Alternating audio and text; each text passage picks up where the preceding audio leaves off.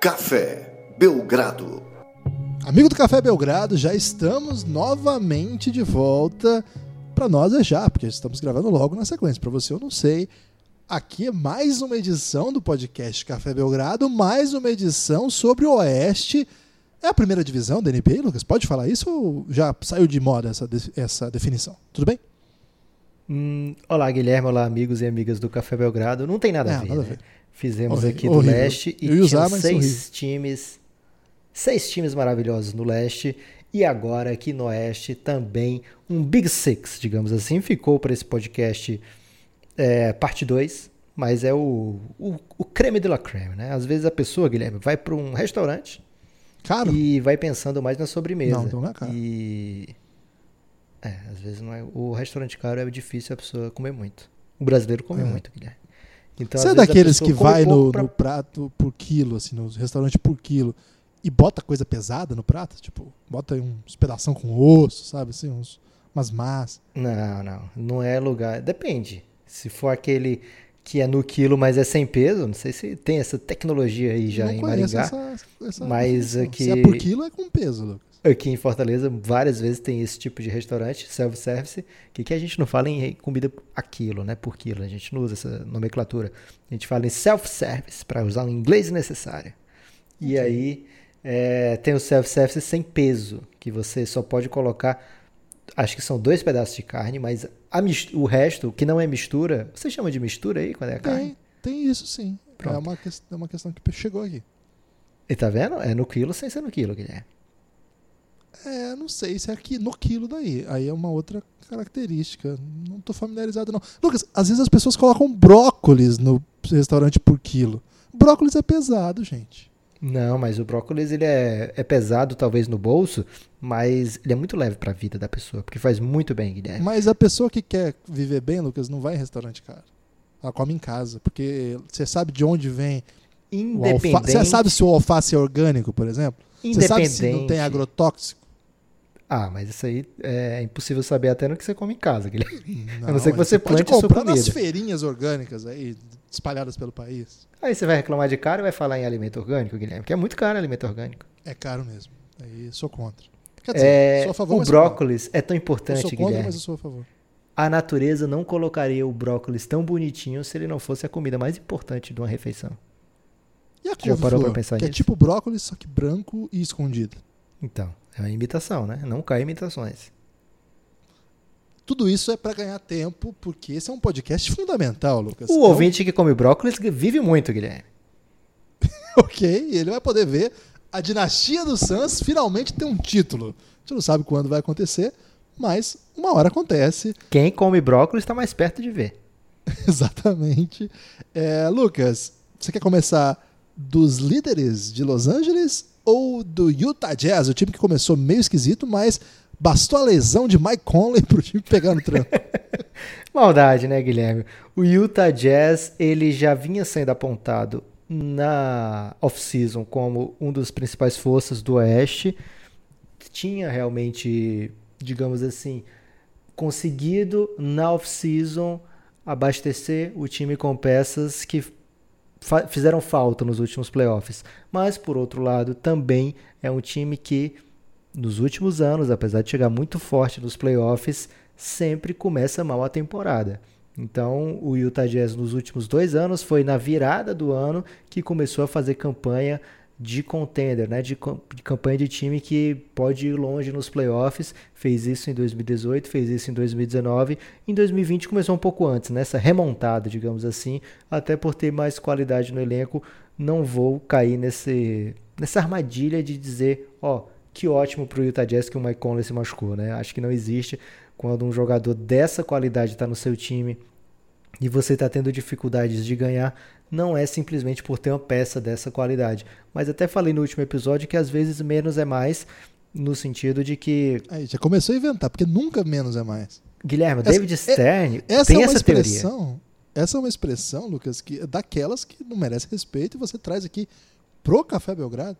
O David Stern, que faleceu essa semana, é um dos principais nomes da história da NBA. Ele trouxe essa expressão menos é mais. Inclusive foi quando. Isso que você está fazendo é baixo, porque ainda usou Um cara que morreu essa semana, tá todo mundo comovido, eu não posso nem discordar. Então eu vou Esperava parar por mais aqui. de você. Não vou nem explicar o que, que ele disse, que é pra deixar você mais que zumbado ainda. Mas é nesse sentido, Guilherme, de que quando um jogador sai da rotação, outro vai precisar tomar aquele lugar. E o Joe Ingles, que estava limitado no seu role ali de reserva, ou às vezes, mesmo quando jogou como titular, com menos tempo de posse de bola, né, para fazer o que ele faz de melhor, acabou conseguindo ter o seu destaque. É trabalho do Queen Snyder, e eu não estou aqui para criticar o Queen Snyder, Guilherme, porque eu tenho muito medo daquele olhar dele, mas é trabalho do Queen Snyder fazer com que o Joe Ingles consiga render de maneira efetiva quando o Mike Conley também estiver jogando. É um jogador de muito gabarito que tem ali o Utah Jazz para o banco. Se vai ser o Mike Conley que vai vir do banco, se vai voltar o Joe Ingles para o banco, não interessa tanto assim. O que interessa é que o Jazz tem encontrado o caminho das vitórias, venceu o Los Angeles Clippers recentemente. É, lógico, né? Venceu o Bulls, venceu o Pistons, venceu o Trail Blazers. Tem vencido a maioria dos seus adversários. A única derrota recente foi para o Miami Heat. É um time muito, muito forte esse do Utah Jazz, que vai brigar sim pelo título da temporada, algo que já foi é, premeditado, digamos assim, né? Já foi previsto que esse time seria uma das potências do Oeste. Talvez tenha demorado mais do que, se, do que o que se esperava, mas também tem a ver com a, com a trajetória recente do Utah Jazz de ir crescendo ao longo da temporada. Donovan Mitchell também tem oscilado bastante, o que é normal para ele nos meses de dezembro, novembro. É, talvez ele fique muito emocionado com o Natal, Guilherme. Ele é jovem, jovem você sabe que adora Natal. Pode ser. É, vou, vai ter que ser eu quem vai dizer uma coisa polêmica. Não, não gosto de polêmica, sou contra. Acho que muitas vezes as pessoas escolhem a polêmica para tentar se aparecer. Tempo de Twitter é o que mais acontece. Gente, não caia nessas pessoas que só mandam uma brava no Twitter só para querer atenção. Ignorem essas pessoas. Usem as redes sociais para reflexão. Mas agora eu vou contradizer o que eu disse, porque eu vou ter que lançar uma polêmica aqui, Lucas. Qual é a polêmica, Guilherme? Você ignorou que Utah Jazz está invicto desde a chegada de Jordan Clarkson. Mas ele já estava invicto antes também, Guilherme. Ele vinha de duas vitórias, mas ele vinha de uma sequência ali que nos últimos oito jogos o time tinha perdido. É, nos últimos dez jogos o time tinha perdido sete. Chega o Jordan Clarkson, são quatro vitórias consecutivas, todas com o Jordan Clarkson jogando mais de 20 minutos. Em um jogo ele chegou a fazer 20 pontos, as médias dele são impressionantes no, no Utah Jazz, e a resposta para isso é doideira, Lucas. Eu não vou, eu não vou racionalizar isso aqui. É um espaço pequeno ainda, são quatro jogos, mas sim, Jordan Clarkson, que já ganhou aqui a definição de ser a pessoa mais confiante da Terra, confiança Jordan Clarksiana, lançamos esse con um conceito aí na época que o Cavs pegava playoff ainda, faz tempo. Vinha fazendo uma temporada no Cavs bastante respeitável, vou ter que falar isso, embora minha boca já esteja entortando por tantas palavras doces para Jordan Clarkson.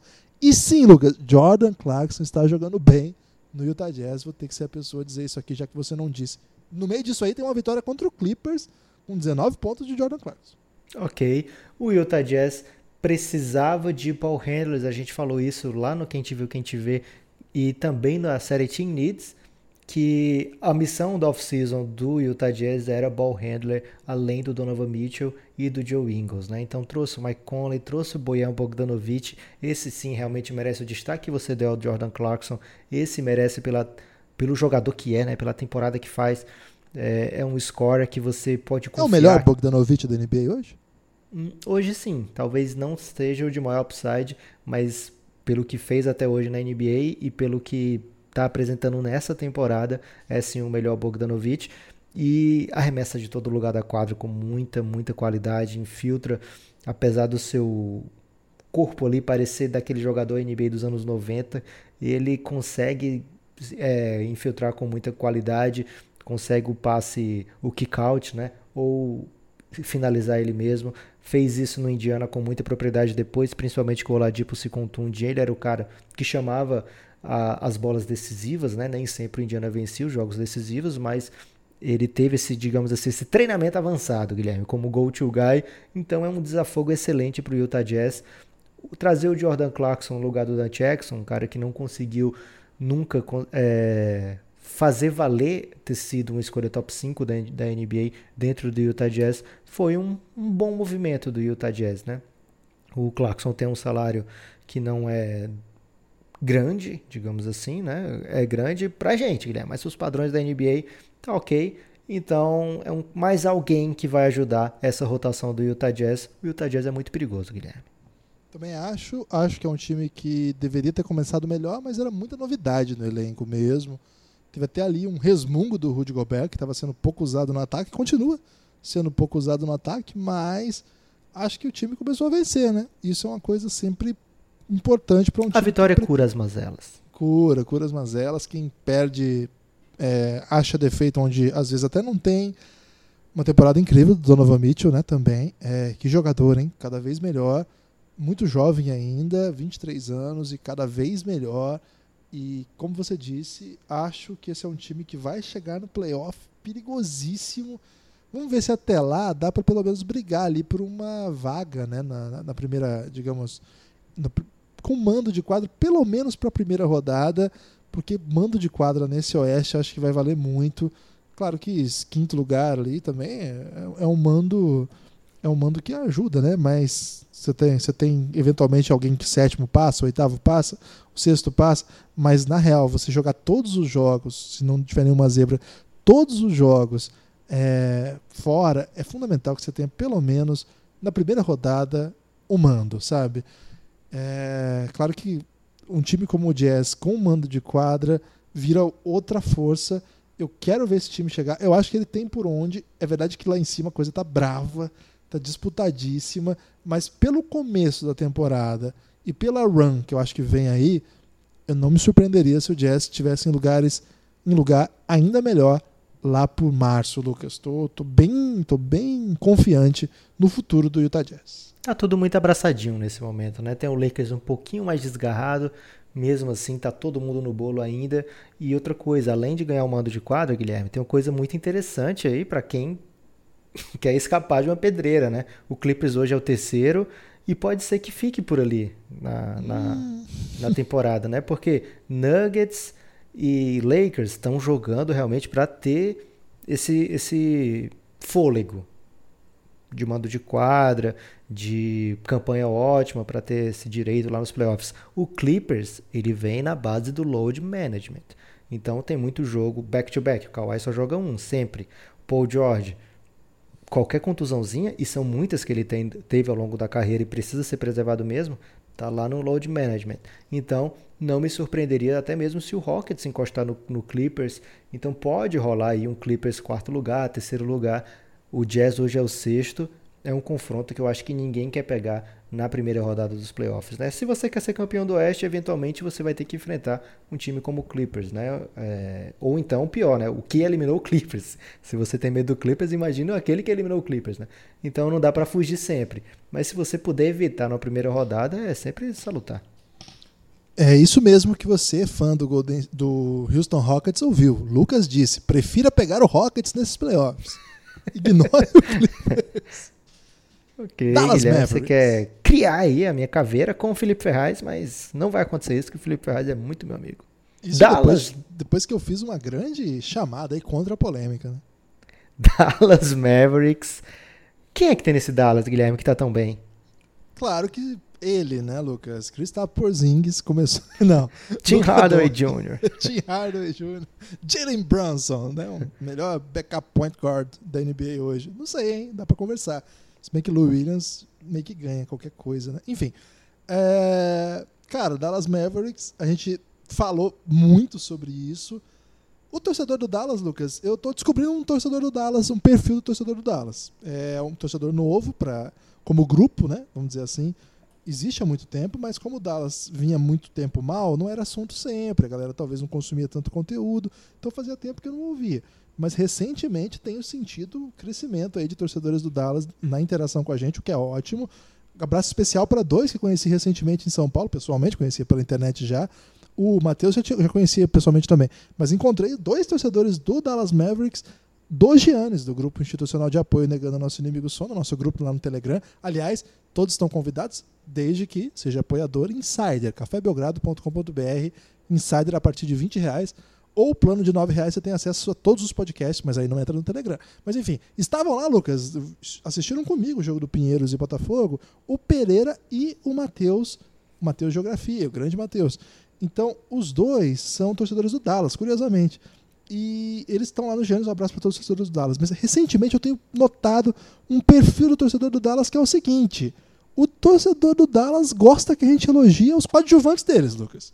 Então eles ficam sempre muito incomodados com o, entre aspas, não reconhecimento dos coadjuvantes do Dallas, porque a gente só fala, e boa parte das vezes com total razão, de Luca Doncic. Claro que mesmo a gente que só fala do Luca Doncic toma palavras duras de uma fanbase do time de Luca Doncic, porque não elogiamos suficientemente Seth Curry, Dorian Finney-Smith, Dwight Powell, Maxi Kleber, Kleber e grande elenco. É... Cara, eu só quero dizer o seguinte: se esse Luca Doncic não, tiver não tivesse nesse time, o retrato não é aquela vitória contra o Milwaukee Bucks. Não é. O retrato que aconteceu logo após a lesão do Doncic. O retrato é muito feio. Esse time não se sustenta por uma temporada sem o que o Doncic está fazendo. A gente está assistindo esse jogo logo no dia seguinte de mais uma vitória do, do time do Dallas, a gente tá gravando esse podcast, logo no dia seguinte de uma vitória contra o Brooklyn Nets.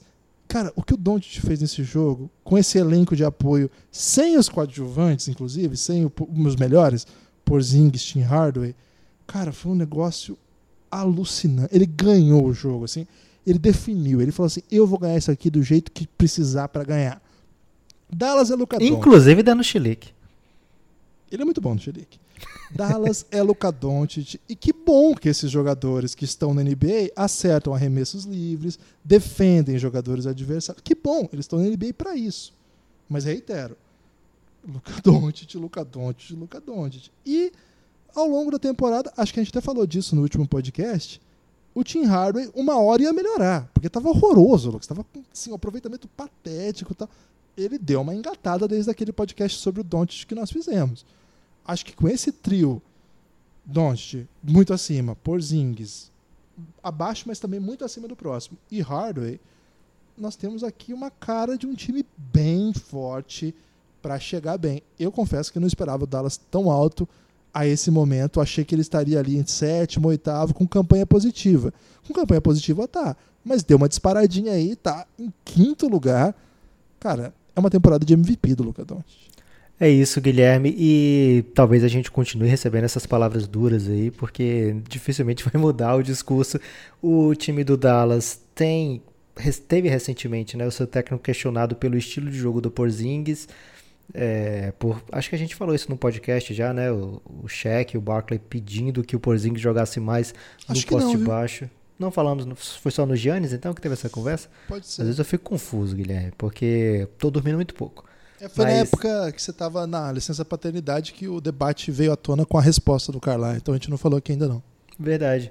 É, então o Kristaps Porzingis ele não tem a qualidade para jogar no poste baixo, né? Não é um o jogo dele não é esse. Então o Dallas não vai utilizar o Kristaps Porzingis com frequência lá e mesmo quando tem uma troca de marcação e ele fica sendo marcado por um jogador bem mais baixo, a gente teve esse debate logo depois do jogo contra o San Antonio ele teve dificuldades de fazer o post-up contra o Derek White, que é muito mais baixo que ele, né? E não é um, um touro, assim, fortão. Então é realmente falta de cacuete e falta até de interesse do Kristaps Porzingis por esse tipo, esse estilo de jogo. Acaba sempre usando um fadeaway, um, um jogo de mid-range que não é tão interessante. Então ele vai ser mais utilizado como um espaçador de quadra quando o Doncic está jogando e quando o Doncic não jogar, a gente viu isso acontecer, ele se torna um jogador bem mais focal no ataque do Dallas Mavericks, né? Bem mais importante. A bola passa muito mais por ele, ele passa de ser um decoy para ser um catalisador toda jogada basicamente. Então, é um jogador que tem um potencial ainda que não foi acessado principalmente por conta de estar voltando de uma lesão, passou mais de um ano sem jogar basquete competitivo, então é normal, natural que tenha ainda esse período de readaptação mas ele é muito importante para o que esse Dallas pode ser. Durante a, a off-season, não foi um time que me encantou assim, principalmente eu não imaginava que o Luka Doncic fosse dar esse salto tão gigantesco. O que o Doncic está fazendo aqui é coisas de, sei lá, um, o LeBron James carregando aquele time do Cavs para 66 vitórias no leste. Um time que tinha o Mo Williams como segundo jogador do time, né? Então, é esse nível que o Doncic está jogando, né? Jogando como um dos melhores jovens da história da NBA nível muito, muito alto e levando o Dallas longe. Começamos a ver talvez uma oscilação.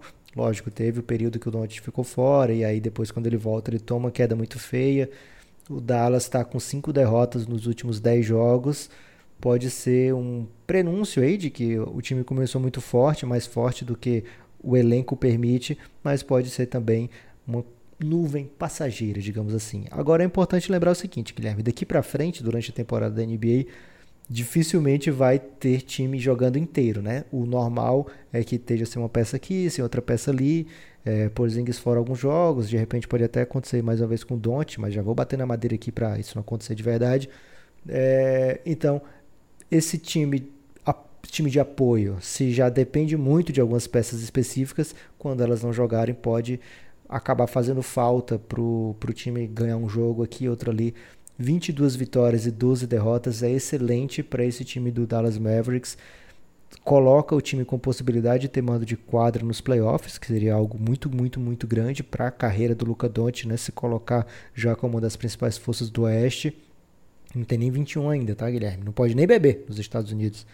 É, então, o time do Dallas está acima do que era esperado, né? E isso é para ser comemorado.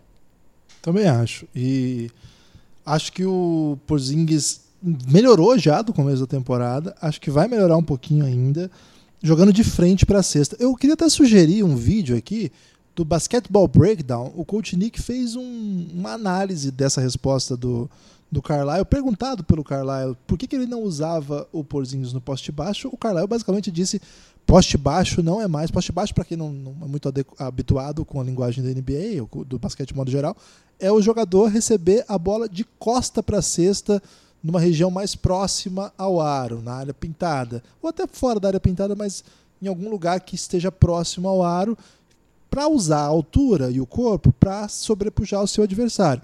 O Porzingis, ele é, não tem recebido a bola assim, segundo o Carlisle na entrevista, porque a jogada de poste baixo não funciona mais na NBA. Hoje é uma jogada ruim.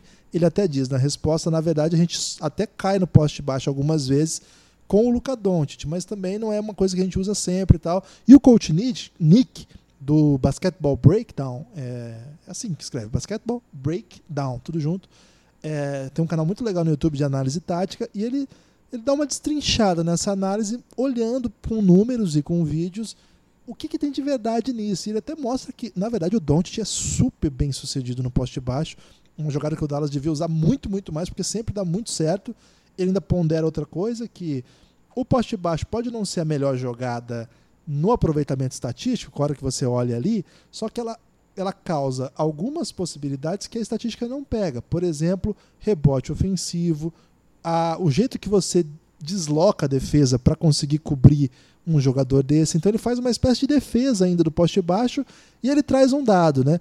O Porzingis no Dallas está horroroso no poste baixo, o que não era verdade no Knicks. Tem adaptação, os chutes são muito parecidos, né? Sempre termina no long two. Mas lá ele tinha um aproveitamento bem mais aceitável nessa mesma jogada. No Dallas ainda não aconteceu. Quem sabe ao longo da temporada isso não se acerte. De fato, o Porzingis na, nessa temporada ele tem servido para fazer corta-luz para o Doncic, e abrir num pick and pop, que a gente fala, para chutar a bola de frente, ou em transição, ele é enorme, né? então muito ágil, e de vez em quando para pegar um rebote ofensivo, mais próximo à cesta. Cara, esse Dallas é tão bom com a bola nas mãos do Doncic que eu acho que o, o que o time tem que fazer é jogar para ele. É assim que está dando certo. Doncic fica com a bola boa parte do jogo e o time abre para ele brilhar e mata a bola de todo lado. Muita gente matando bola. Kleber, Finney Smith, Hardaway, Seth Curry e os outros um pouco menos, né? Mas essa artilharia e o Porzingis também.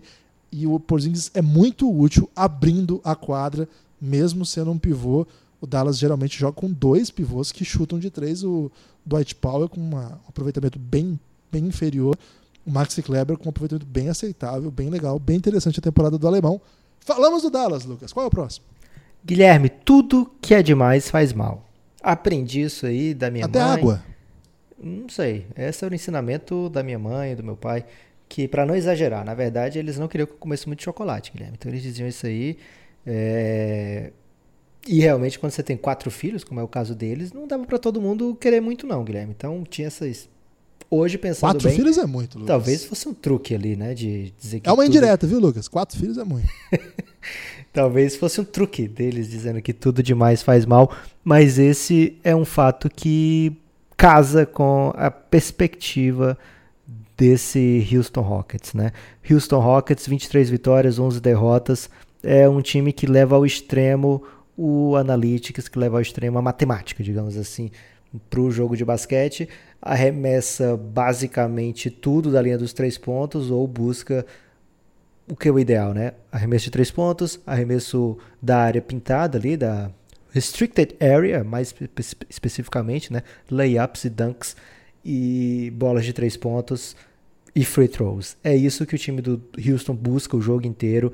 Não é à toa que é o time que disparadamente é o que mais arremessa bolas de três pontos, que mais acerta, um dos mais que mais arremessa free throws, né? Tá atrás só do Clippers. Mas o Clippers tem jogos a mais, né? Então a média é basicamente a mesma. E é um dos times que mais arremessa da área pintada, mas nem todo mundo gosta de ver o basquete do Houston Rockets, né?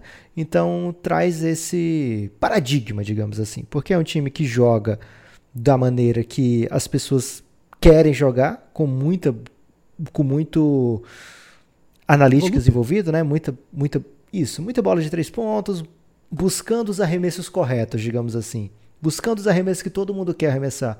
Mas ao mesmo tempo é um time que não tem um basquete tão vistoso de ver. Então talvez seja um exagero a maneira que o time joga, mas o fato é, tá sempre na cabeça, tá sempre brigando lá em cima, tem sempre um candidato a MVP que tem sempre uma barba muito vistosa, muito bela. É, mas, Guilherme, o que dizer de da temporada 2019-2020 do Houston Rockets? Tá gostando? Ó, não vou dizer que não gostei. Não, não digo que não me surpreendi. Não, vou dizer que não gostei. Mas, cara, eu gosto muito de ver o Harden jogar. O Harden tá fazendo uma temporada de 38 pontos por jogo. Não, 38 pontos não existe, velho. 38 pontos por jogo. Então não tem como eu não gostar de ver o Houston Rockets jogar. Se o Rockets está jogando, provavelmente eu vou assistir, vou ver o que está acontecendo. Às vezes tem outros jogos bons na hora, vou mudando. Assim, eu gosto de ver o Rockets porque eu gosto de ver o que o Harden é capaz de fazer. É um jogo vistoso, assim, coletivamente? Não é, mas, cara, ver esse maluco driblando, de repente ver o cara, ele joga a bola pro alto e cai, velho. Eu acho incrível, assim. É... O resto do time eu acho que é bem lamentável. É... Palavras bem duras aqui pro elenco do Rockets. O Rockets tem isso, né, Lucas? Ele gasta sua folha salarial inteira num grupo de jogadores muito restrito. Sim, o Harden, Westbrook, Capelá. Esse é- talvez tenha o Eric Gordon. E o resto, velho, é um bonde, assim. Caramba, o PJ Tucker ficou fora do. O PJ Tucker, claro que é um cara que a gente gosta muito. Mas assim, eu digo, do ponto de vista salarial, eles, como eles restringem tanta gente num espaço curto, assim, de, de elenco, assim. É o contrário, né? Como eles restringem poucos jogadores com toda a grana, o que sobra é Daniel House, Ben McLemore, Austin Rivers. Agora tá rolando o Isaiah Hardenstein, que tá jogando bastante minutos, tô gostando bastante de ver, que eu acho divertido ver ele em quadra. Gary Clark, Chris Clemons tá jogando alguns jogos mais até do que deveria. O Eric Gordon, que tá na temporada bem ruinzinha, né? O Eric Gordon é um cara que eu gosto tanto. Começou muito mal, deu uma melhorada já. É, Eu acho que isso faz com que o time também não tenha muito para onde ir, se não ser super individualizado. Foi uma escolha, primeiro, tática, técnica, é, assim, gerencial, de jogar desse jeito, e que acaba trazendo poucas novidades do ponto de vista tático. Assim, é, tirando essa ideia central de sistema, é um jogo que a gente sabe o que vai acontecer. A gente sabe até o que, que os jogadores vão fazer. A gente sabe que o Westbrook, por exemplo, nos momentos finais vai fazer umas doideiras. muitas vezes a gente sabe que vai dar certo, muitas vezes não vai dar certo. Ele vai matar a bola de média distância que a gente sabe que ele está proibido? Vai. O Harden está chutando 13 bolas de 3 por jogo. É muito? É, mas cai 5, velho. O cara que chuta 13 e está caindo 5 tem que continuar chutando. 5 bolas de 3 por jogo é muita coisa. Ele bate muito lance livre? Bate, mas porque os caras não conseguem marcá-lo. Ele cava a falta? Cava. Cara, se você jogasse basquete, você também gostaria de bater lances livres. É o, é o tipo de arremesso que tem o maior aproveitamento do NBA. Você quer essa bola.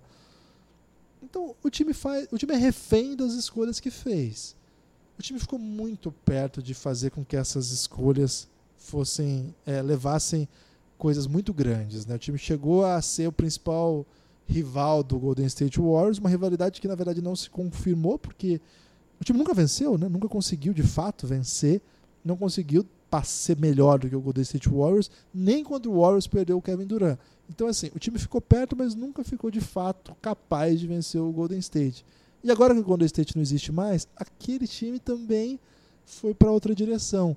Eu fico pensando, Lucas, se o Houston não está não tá assim, lá no, no âmago do, do, antes de dormir, sabe aquele momento ali que você põe a cabeça no travesseiro? O que, que você faz quando você põe a cabeça no travesseiro? Normalmente eu desmaio, porque okay. quando eu vou deitar já passou da hora de dormir há muito tempo.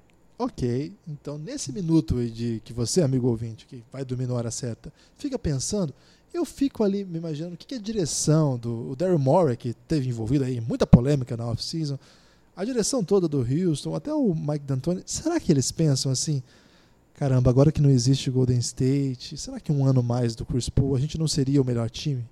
Mas não é, né? Porque o Los Angeles está muito forte, os dois times de Los Angeles estão muito fortes, outras forças vão crescendo a sensação que dá é que o Houston meio que foi um time que fez sua história e vai entrar para a história como grande rival daquele Golden State antes do Cleveland, né? o grande rival interno da Conferência Oeste do grande Golden State. E não mais que isso. Não vejo muito futuro nesse time aqui.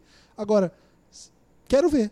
E nos playoffs, se eu for pegar um time desse, eu sou o Lakers, eu sou o Clippers, que para mim são as duas potências do Oeste hoje, eu pego esse time aqui meio com medo, porque o Harden pode fazer 100 pontos no jogo. Aliás, tem até essa aposta já, né? Será que vai ser essa temporada que o Harden vai fazer 100 pontos? Eu acho que não. Mas, quem sabe, né? É, então, eu tenho medo desse time. Eu não gosto desse time para apostar nele. Eu gosto desse time para ver o Harden jogando. Mas eu não gostaria de enfrentar esse time em hipótese nenhuma. Ok. É um time que tem, é, talvez, se explique, né? Pelo jeito que joga, é o time que mais usa a isolation o tempo todo, é um dos times que dá menos assistência. É, então, talvez não seja tão vistoso, mas como você disse, Guilherme, muito eficiente. Aliás, eles primam pela eficiência. Né? É, o mantra da equipe, arremessos eficientes. Engraçado como o Mike D'Antoni consegue mais esse estilo na sua carreira, né? porque ele joga aquele Phoenix Suns do 7 second or less era muito baseado no que o Nash fazia, e aí você pode tentar fazer esse paralelo com o que o Harden faz, mas de maneira totalmente diferente, né? O Nash, ele tinha quase uma aversão ao seu arremesso próprio, né? Ele gostava mais que outros jogadores fossem arremessando, enquanto o Harden concentra bastante o jogo nele e ele faz o passe quando realmente é o, ele vê que pô, tem três caras em cima de mim, então tem um arremesso melhor do que o meu. Raramente tem essa possibilidade de ter um arremesso melhor do que o dele, né? Porque ele não só confia muito no que ele faz, como também é muito eficiente. 38 pontos por jogo. Mas, de fato, o Mike D'Antoni consegue um outro sistema, assim, bem diferente do, do daquele onde ele faz o seu grande sucesso até então. E mesmo assim, é, liderando a liga em pontos, sendo um dos melhores ataques todos os anos impressionante a carreira desse treinador também. Indo para frente, Guilherme, agora. Só, Lucas, posso só mandar um, um, último dado sobre esse sistema exótico do Houston Rockets? Ok. Tirando o Harden e o Westbrook, que concentram as ações do time, o terceiro jogador que mais dá assistência, e assim, é importante que as pessoas às vezes pegam números isolados, assim, a estatística de sete assistências por jogo vai dizer então que o Harden não passa a bola. Cara, essa é aquela assistência que o cara afundou a quadra de tanto que a bola, dobrou ou criou um espaço e passou.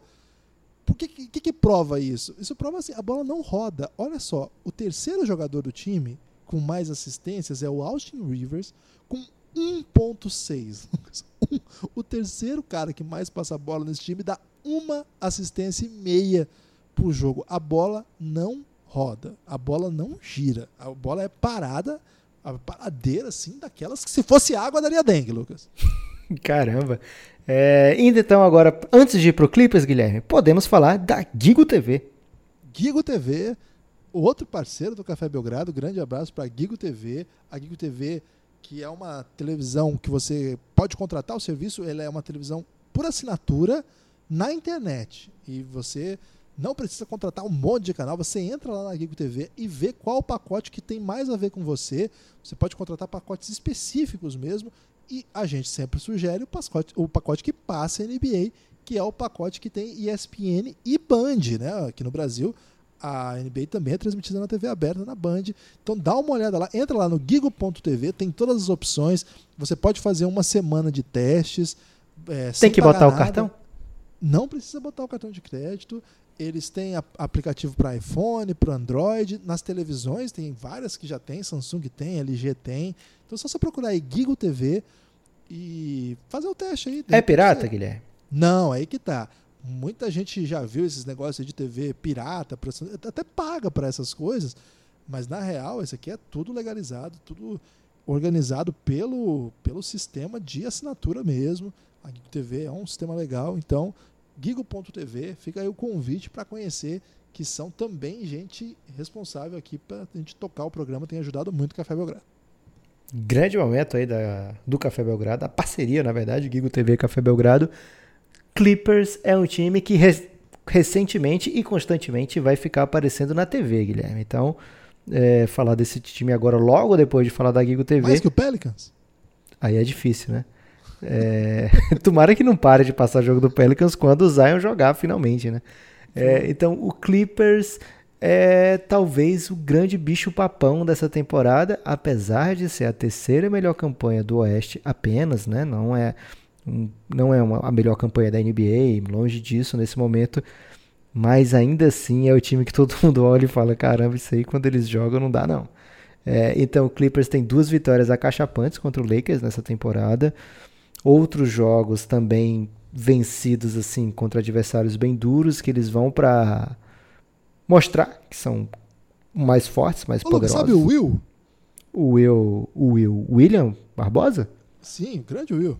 Grande torcedor símbolo dos Sixers, hein? Torcedor símbolo dos Sixers estava nesse último jogo do Clippers contra o, o Detroit. Detroit Pistons, que até passou aqui na TV pro Brasil. Ele estava lá no ginásio e segundo ele, a sensação era assim de um massacre que assim, para de bater nesses caras. Ele falou assim, cara, chegou a dar dó do que o Clippers é capaz de fazer. Mas aí contra o Pistons é moleza também, né, Guilherme? Ok, palavras médias pro, pro Pistons aí. Mas o, o, Clippers, ele tem essa marcha extra, né, que a gente costuma falar, principalmente em época de playoff. É um time que a gente sabe que, poxa, é, nunca foi campeão, então não tem aquela tradição de vencer os jogos em playoff, digamos assim. Mas esses caras que estão no elenco, principalmente Kawhi Leonard, é, e lógico, agora Paul George também, são jogadores que a gente já viu fazer coisa grande em playoff, o Kawhi acima de todos realmente, mas o Paul George já teve série duríssima contra o LeBron James, ele sendo clutch também. É... Não, não é sempre que ele vai tão bem nos playoffs, mas ele é um jogador two-way, dos melhores da NBA, ou seja, que ele tanto é um dos melhores ofensivamente como defensivamente, e fazendo par com Kawhi Leonard, eu só posso imaginar o tanto de caos que eles podem armar durante um jogo de playoff mesmo, né? um jogo decisivo de playoff. Então é um time que assusta no papel, fora do papel, em quadra e que tem o jogador que foi o mais dominante dos playoffs passados, né? E é um jogador que já tem dois títulos como MVP das finais. Então o Clippers é realmente uma potência, é provavelmente o time a ser batido nessa temporada da NBA tem um elenco de apoio muito forte e esse elenco de apoio perdeu algumas peças, perdeu o Galinari, perdeu o Shargis Alexander para poder vir o, o Paul George, mas ainda assim conseguiu colocar outros nomes interessantíssimos na rotação, como o Michael Green, e manteve o seu, seu sua espinha dorsal do banco, né? Montrezl Harrell, Williams, que entram e fazem a diferença em muitos, muitos jogos. Timaço, Guilherme. É, eu, você disse aí, né? Esse time dá muito medo mesmo. É um time. É, cara, eles conseguem montar linhas defensivas que você tem certeza que eles vão frear, qual time for. Pode ser o melhor time da NBA ofensivo hoje, o Dallas. Pode ser um time que tem uma super estrela, tipo o Harden. Você pode botar uma fé que eles vão frear esse time.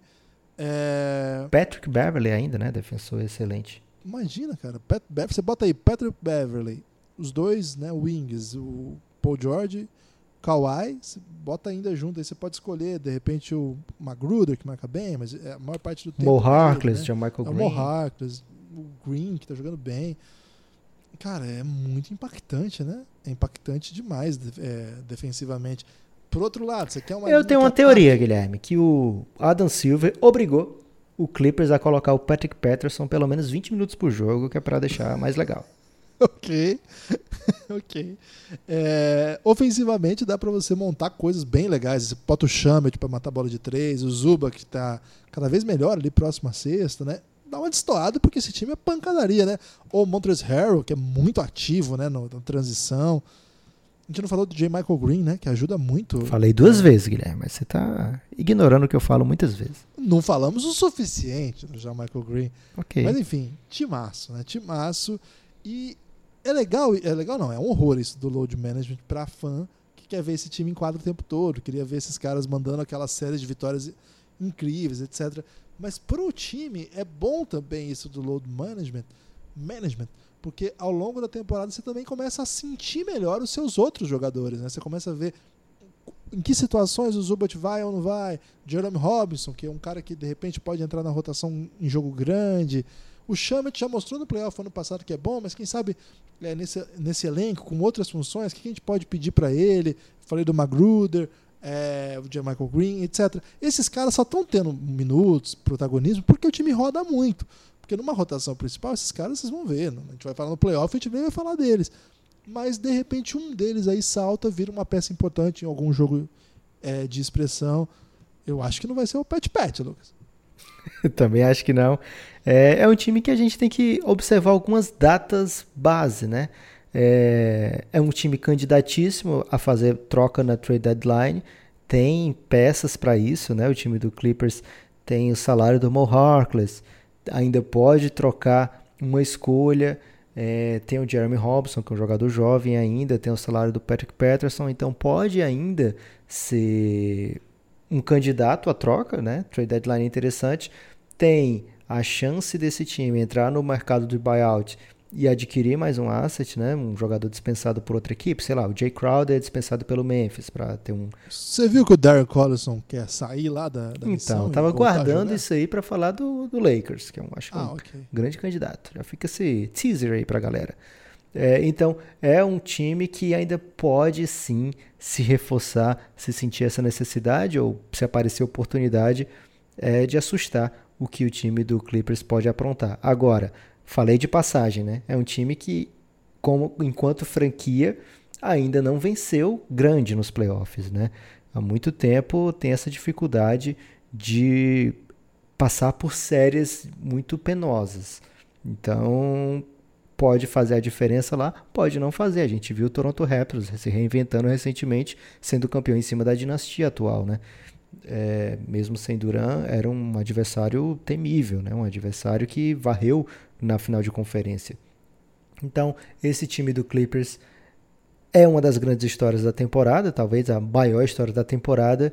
É um time que investiu muito, muito, tanto tempo como dinheiro, como seus futuros assets para formar esse elenco e a chance de que vale a pena, olhando hoje, né, encarando essa NBA do jeito que é hoje, vendo lá os principais candidatos que têm as suas limitações, você olha o Clippers e pensa: esse é o que tem menos limitação, é o que é mais provável que vá é, ser um dos times no Final Four, digamos assim, da NBA. Né? Tem vários candidatos, tem pelo menos seis candidatos em cada conferência mas hoje eu acho que das 12 opções, o Clippers deve ser aquele favorito na casa de apostas, inclusive na KTO. o Clippers até hoje nunca chegou a uma final de conferência. Né? Até hoje, a melhor campanha da história do Clippers foi uma semifinal de conferências, isso de conferência oeste, claro.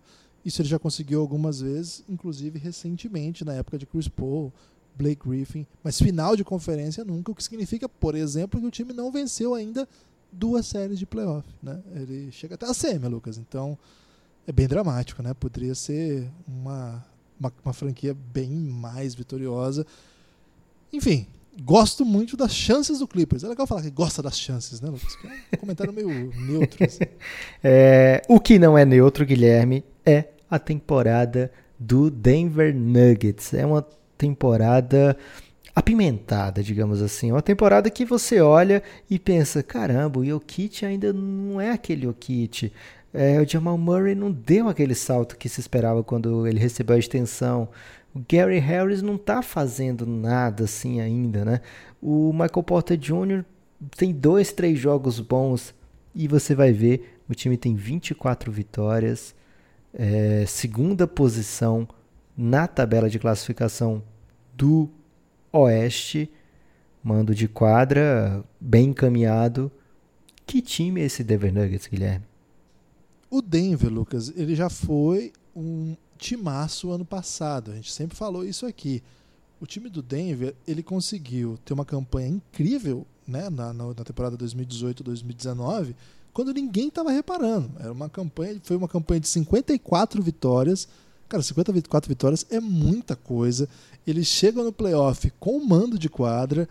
É, como segundo lugar, eles pegaram o sétimo, que foi o San Antonio Spurs. Então, com mando, foi uma, doideira para ganhar do Spurs. Não era para durar tanto a série assim. Ganharam em sete jogos. Vão para sete jogos contra o Blazers. E aí faltou experiência mesmo, né? O time era melhor e perdeu aquela série. A gente até comentou isso nos podcasts. Só que assim, ficava a lição. Cara, esse time vai voltar todo mundo ano que vem. Vai voltar todo mundo ano que vem, um ano mais velho. E com experiência de playoff, tendo jogado 14 jogos de playoff o mínimo que a gente espera desse time é que ele entregue uma grande campanha. E o ano começou meio esquisito com o Jokic mesmo. O Jokic, ano passado, fez uma temporada monstruosa. Ele volta nessa temporada, ele até disputou a Copa do Mundo de Basquete, uma Copa bem estranha da Sérvia. Ele volta não jogando no seu melhor nível, que é um nível muito alto, só que decisivo, ganhando jogos com bolas decisivas dele. Só que aos pouquinhos ele tá encaixando, Lucas. Ele tá melhor, ele tá mais solto, ele tá mais joquite. O Jamal Murray é um cara que todo ano também a gente tá esperando, todo ano não que ele é novo, né, 22 anos, mas já vem para a terceira temporada que a gente espera esse salto ali para casa dos 20 pontos. Acho que ele tem nível para isso.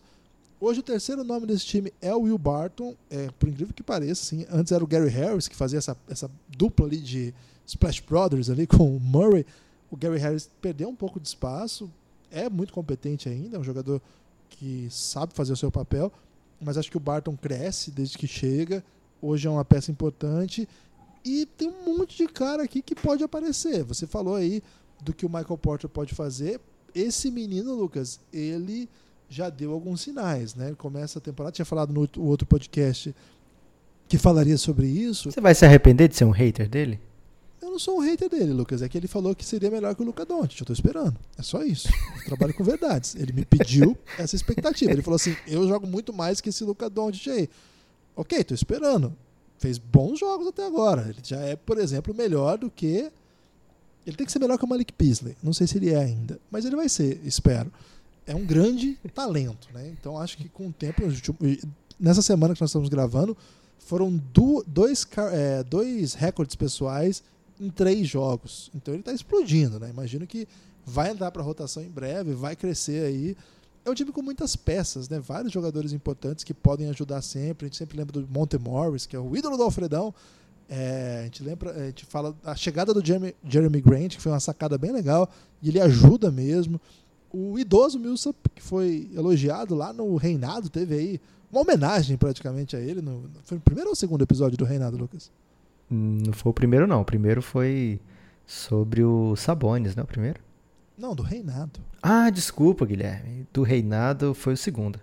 Foi o segundo? Então, o Millsap é um, jogador assim que ainda tá aí rendendo. O Reinado, gente. Foi no primeiro, série... primeiro, primeiro, primeiro. Primeiro? Segunda Reinado... temporada, primeiro episódio. É a série do Café Belgrado. Você pode ter acesso a partir de R$ reais, hein? cafébelgrado.com.br. Venha com a gente. Então, eu acho que esse time aqui tá entregando o que a gente esperava, o que a gente sempre falou.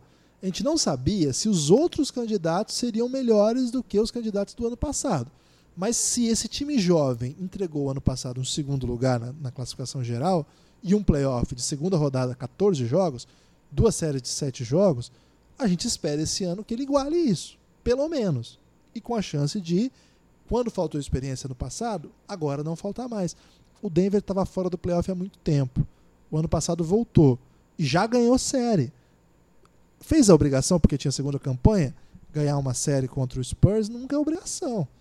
Fez, sim, venceu. Podia ter ido melhor? Podia. Era um time melhor que o Blazers? Era. Acho que ofereceria muito mais resistência ao Golden State num quadro em que os jogadores não fossem tão jovens.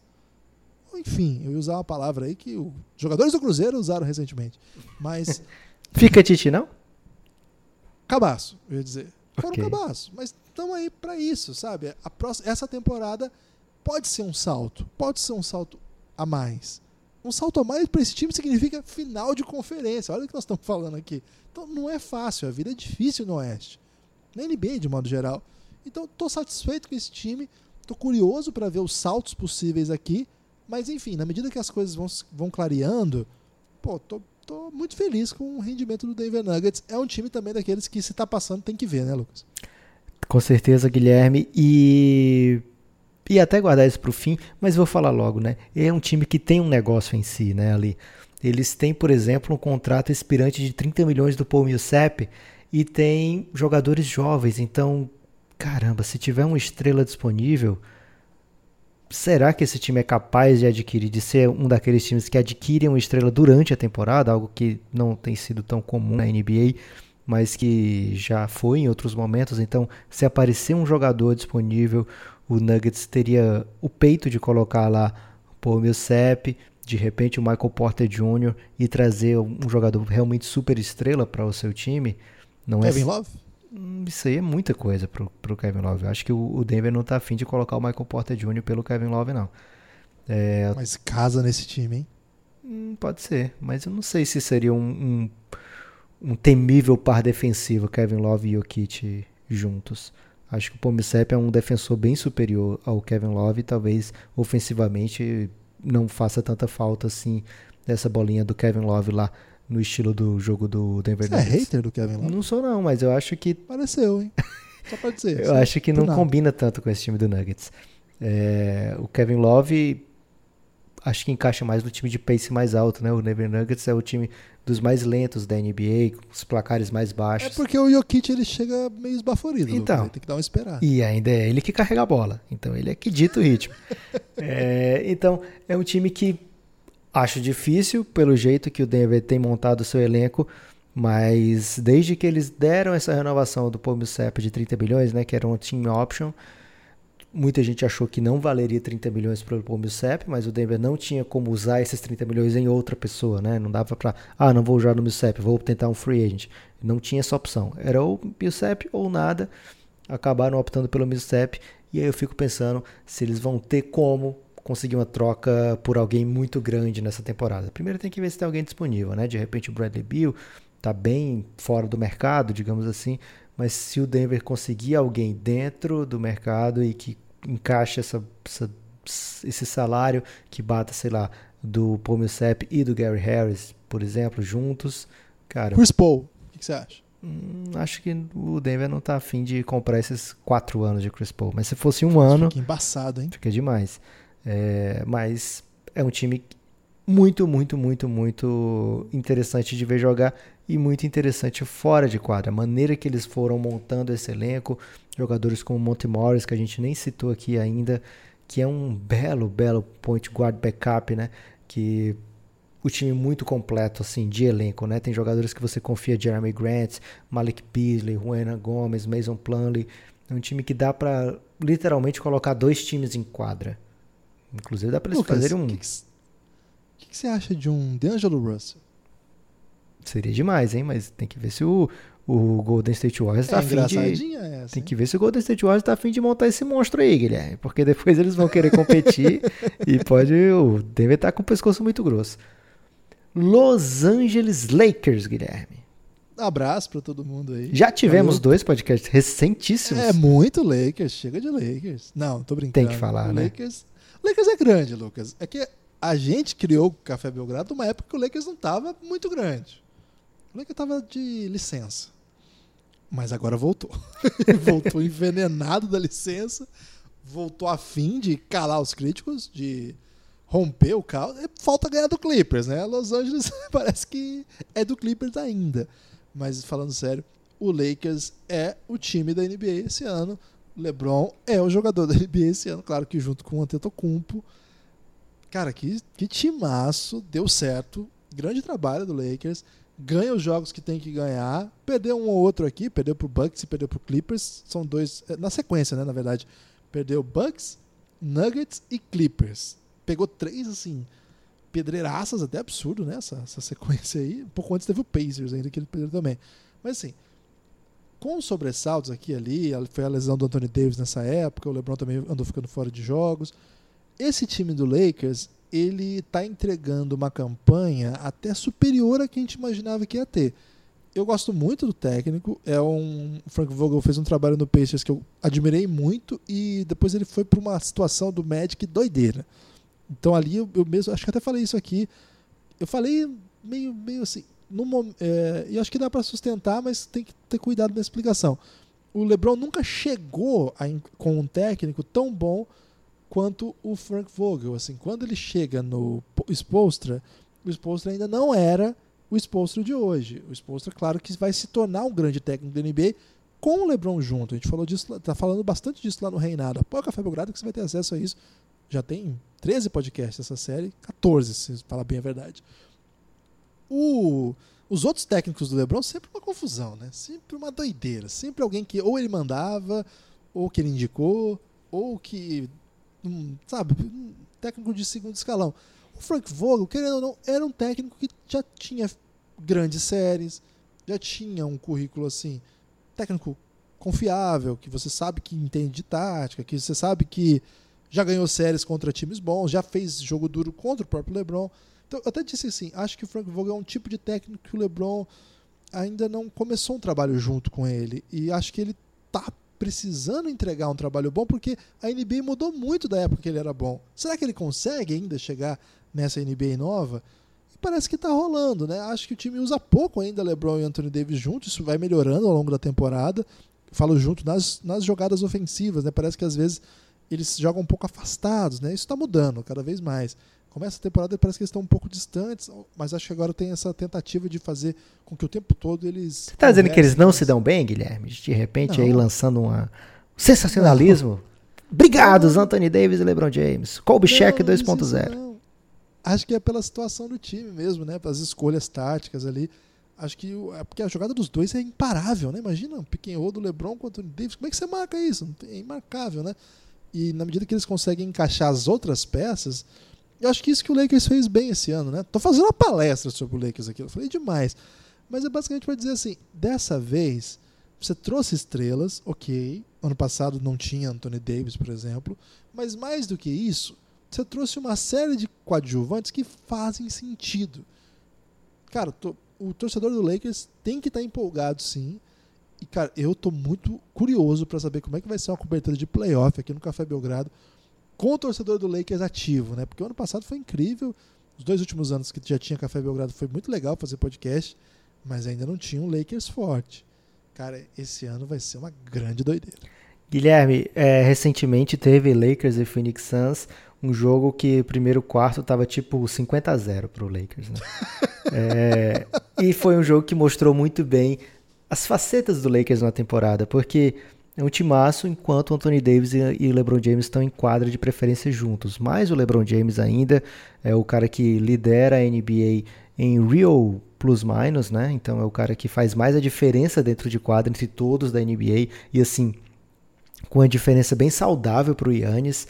Não é uma diferença tão baixa, acho que essa é a principal estatística que fala que o LeBron James pode ser o MVP dessa temporada, né? Porque é o cara que mais impacta o jogo hoje na NBA, disparado. E mas também mostrou outro Lakers lá, mostrou um Lakers que precisou de LeBron James, precisou de Anthony Davis jogando o último quarto de um jogo que abriu 50 a 0.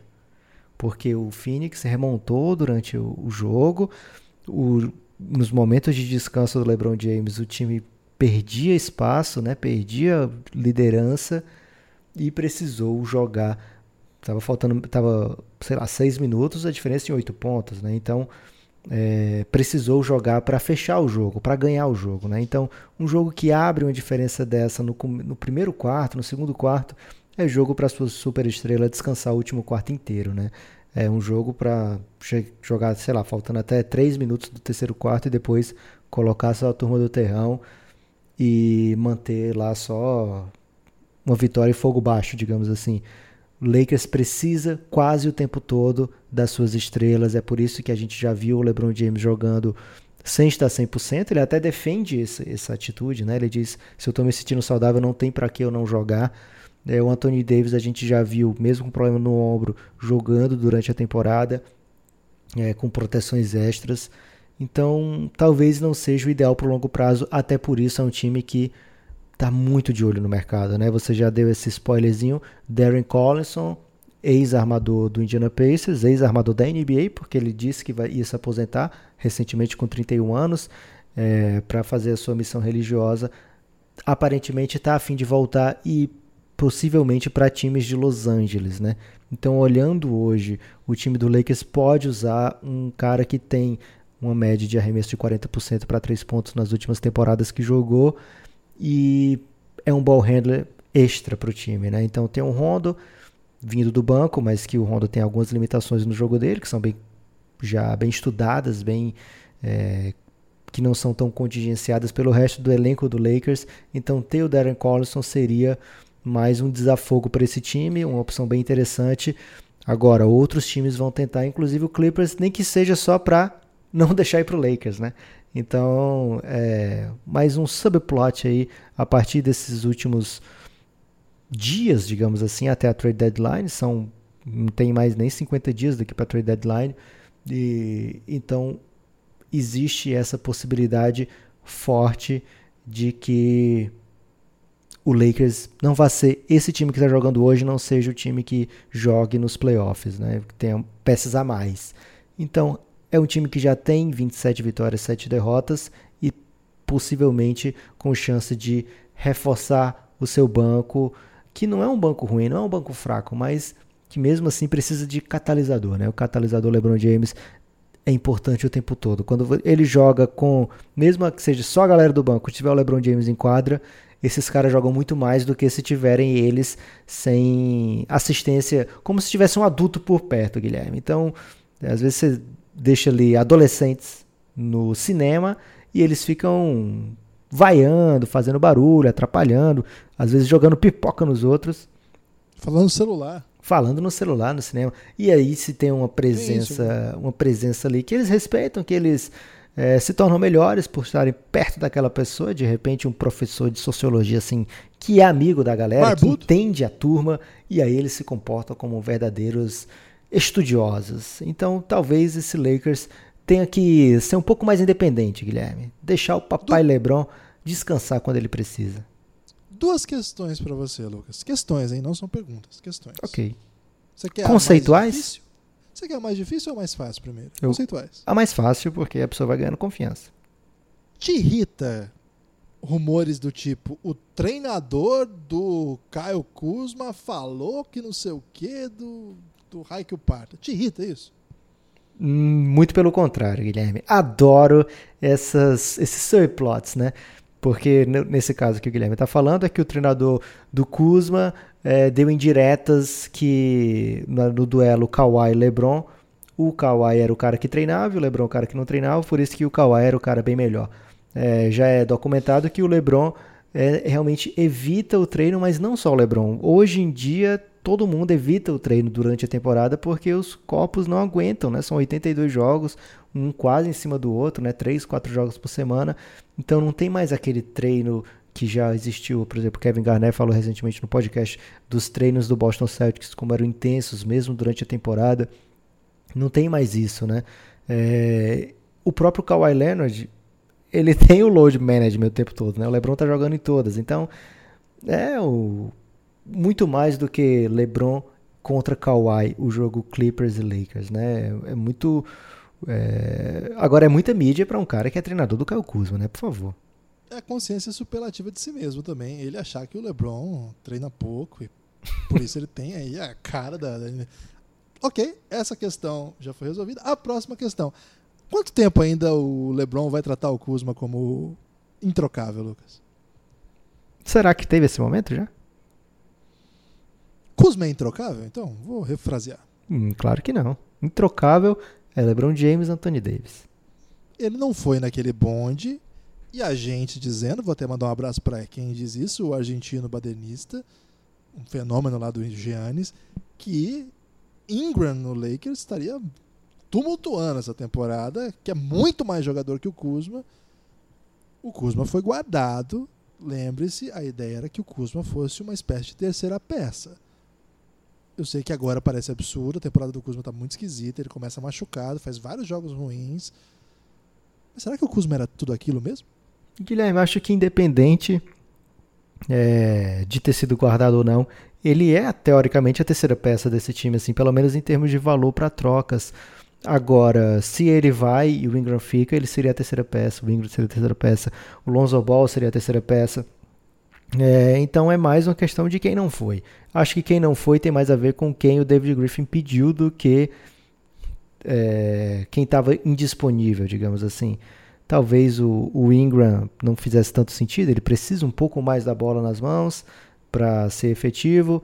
O Kuzma é um eficiente scorer na teoria, além do Lonzo Ball, então pode ter tido um consenso lá entre quem o Pelicans queria e quem o Lakers estava é, disposto a mandar, né? Acho que se fosse bater a questão mesmo não é pé, essa, você está fugindo.